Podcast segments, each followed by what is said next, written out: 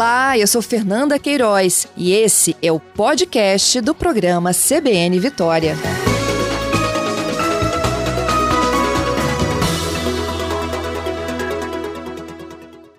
Bom dia, secretária.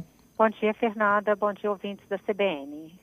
Secretária, com esse momento aí em que os candidatos, né, que estão mostrando um pouco mais de contato com as pessoas, confirmam os testes positivos de coronavírus, as escolas também começam a aparecer com alguns casos, é a hora da retomada desses episódios aí envolvendo mais de 100 pessoas, que é esse passo agora para 300? Bom, essas atividades, elas já estavam com o número de 300 há dias atrás, né, 15 dias atrás, para eventos sociais de adultos e não estavam possíveis ainda os eventos infantis. E o regramento para essa atividade saiu publicado então no sábado, dia 31, com todo um controle e, claro, uma necessidade de todos de comportamento compatível com a convivência com a pandemia. A necessidade de liberação dessas atividades econômicas, ela já vem sendo percebida, muitas é, é, pessoas né, que vivem, sobrevivem dessas atividades, requerendo a volta dessas atividades que só foram possíveis em municípios de risco baixo.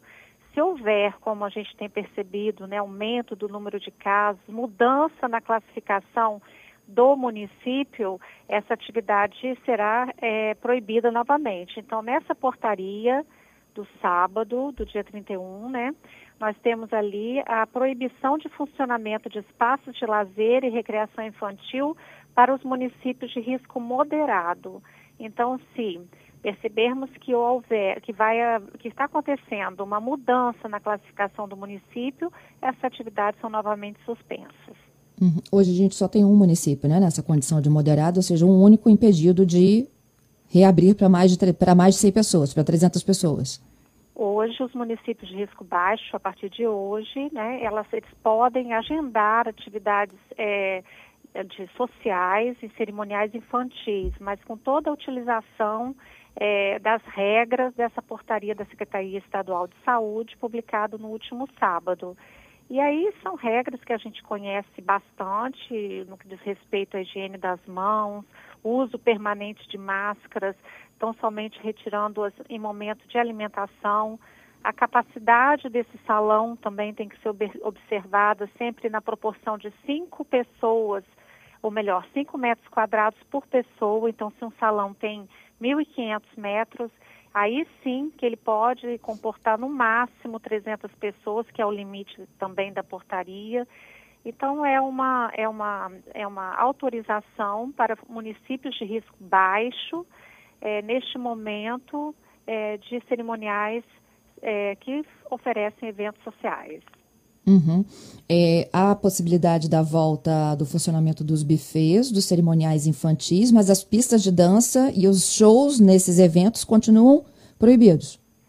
Estão proibidos. Inclusive, essa tão comentada né, aglomeração de pessoas em eventos sociais, ela deve ser realmente sempre proibida e não é recomendada a aproximação de pessoas. O distanciamento entre é, os convidados deve ser sempre um, um, uma atenção de todos para que haja a possibilidade de realização desse momento, mas com toda a condição de controle do contágio. Uhum. Como é que consegue se coordenar isso com crianças, né? De evitar o contato. Assim, essa é uma, é uma discussão, inclusive, que foi para o ambiente escolar, né? O recreio, o parquinho. Na verdade, Fernanda, as atividades de restaurante, né, atividades de, é, de clubes, praças, já estavam permitindo uma certa aproximação. E sempre com a orientação de uso de máscara para crianças acima de dois anos, é, limpeza sempre das mãos, higiene das mãos com sabão líquido, sempre que possível, não uso de atividades como a está vedada é, atrações infantis que demandem permanência em espaços confinados, em especial cabines de aviãozinhos, é, também piscinas de bolinhas, onde a higiene se torna é, impossível, né, pela, pela falta de, é, de realmente essa condição em tempos periódicos. Então, tem todo um regramento para que o funcionamento desses bufês cerimoniais e também espaços de lazer aconteça com algumas vedações e o máximo controle possível e a capacidade também de 5 metros quadrados por pessoa. Uhum. Você tocou aí nas piscinas de bolinha, né? E eu acho que a gente podia explicar também dessas áreas de lazer, né, que podem voltar a, a atender a, a, as famílias. Essas áreas de lazer, por exemplo, localizadas nos shoppings, elas vão poder reabrir? Elas podem reabrir com uma série de medidas ligadas aos funcionários que atendem essas crianças, a higiene de superfícies de forma é, permanente entre intervalos de uso. Então, é toda uma orientação para a equipe que colabora né, nesse trabalho, os monitores dessas atividades, é, está publicado então na portaria de sábado agora e aí eu posso citar essa questão da piscina de bolinhas, que não, não é possível o funcionamento, né? E espaços, por exemplo, como cineminhas, também não são recomendados, estão vedados. Toda uma orientação para que as crianças possam estar, mas com algum tipo de, é, é, de supervisão, né? Que possam ter o controle aí nesse contágio. Uhum. É, os parques em condomínios, as áreas de lazer e os espaços também para eventos infantis, esses entram nesse decreto também, secretária? Quando no artigo 3 ele trata de espaços de recreação infantil nos municípios classificados de risco baixo, sim, as áreas de lazer, desde que também é, com supervisão, com orientação de adultos, né, essas, essas situações que a gente relata aqui agora. Então podem voltar? Podem voltar nos municípios uhum. de risco baixo. Na situação uhum. De mudança desse cenário, Fernanda, a gente tem o tempo inteiro a possibilidade de rever os atos do executivo, né? Então essa observação ela é diária e também as medidas são tomadas semanais à luz do mapa de risco dos municípios. Então, qualquer necessidade face à pandemia poderá ser revista a qualquer tempo é, a portaria que trata do assunto. No caso, a portaria é, número 213, que foi publicada agora no sábado. Uhum. Eu estou com a portaria em mãos aqui, inclusive eu estou lendo né, as especificações que você falou de salinhas de cinema 3D, 4D, cabines de aviãozinhos, helicópteros, entre outros brinquedinhos fechados, a questão do uso das piscinas de bolinhas uh, e todo o controle. É, quando a gente fala de até 300 pessoas, né, tem, tem vários ouvintes aqui me perguntando sobre isso, isso tem a ver novamente com o tamanho do local. Era aquela mesma regra de contagem como funcionou para academias, Lenise? É, exatamente. Só que aqui a proporção de 5 metros quadrados por pessoa, porque geralmente são áreas sem equipamentos, né, áreas mais livres, são cerimoniais amplos.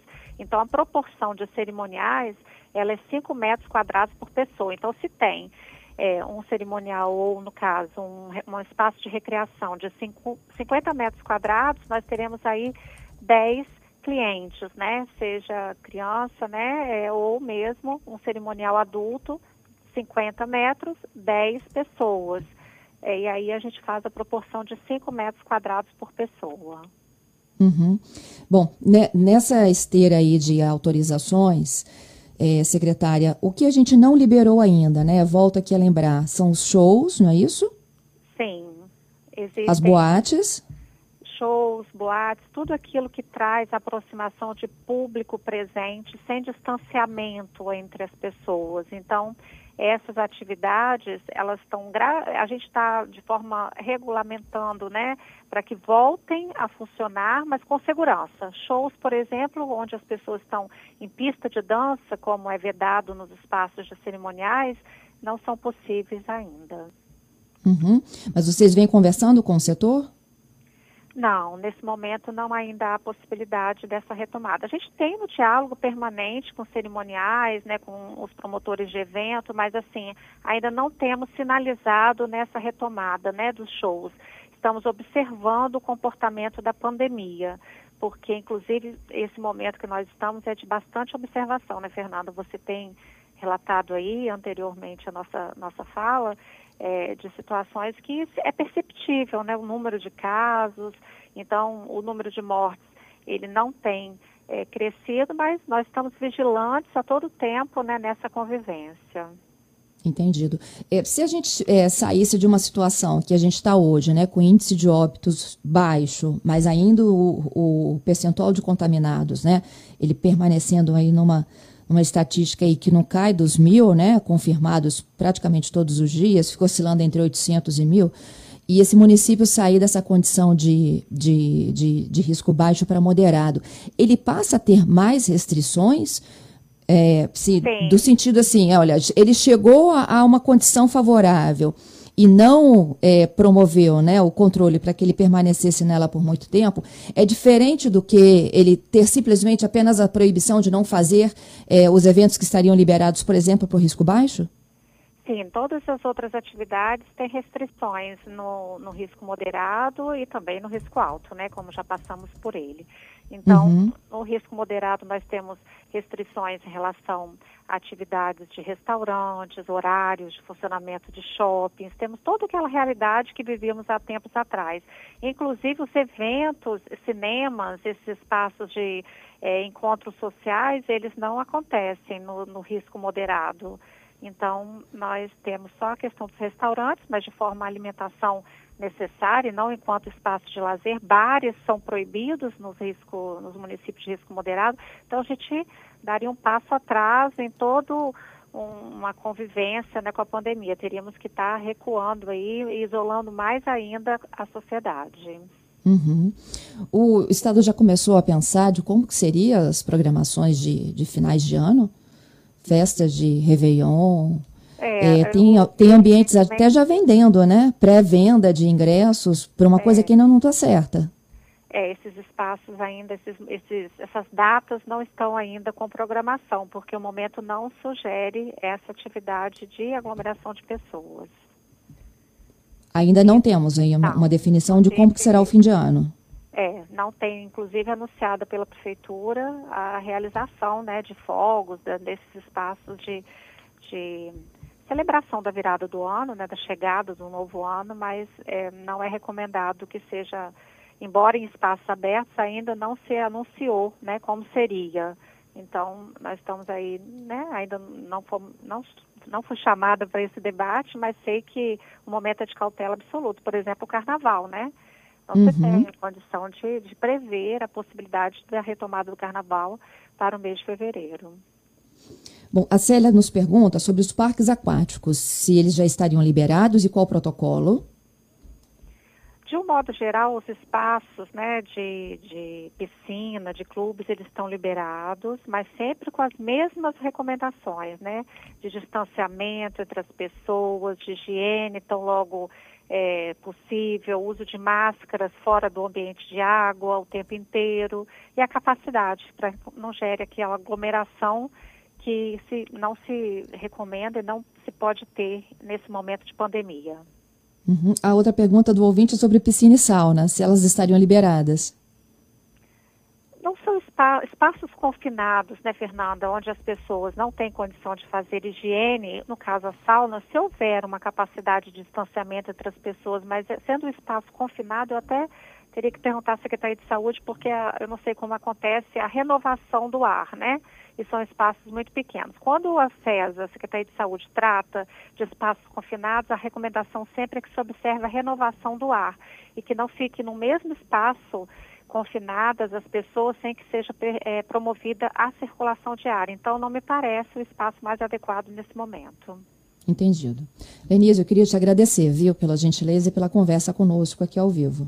Estou à disposição. Obrigada a todos também.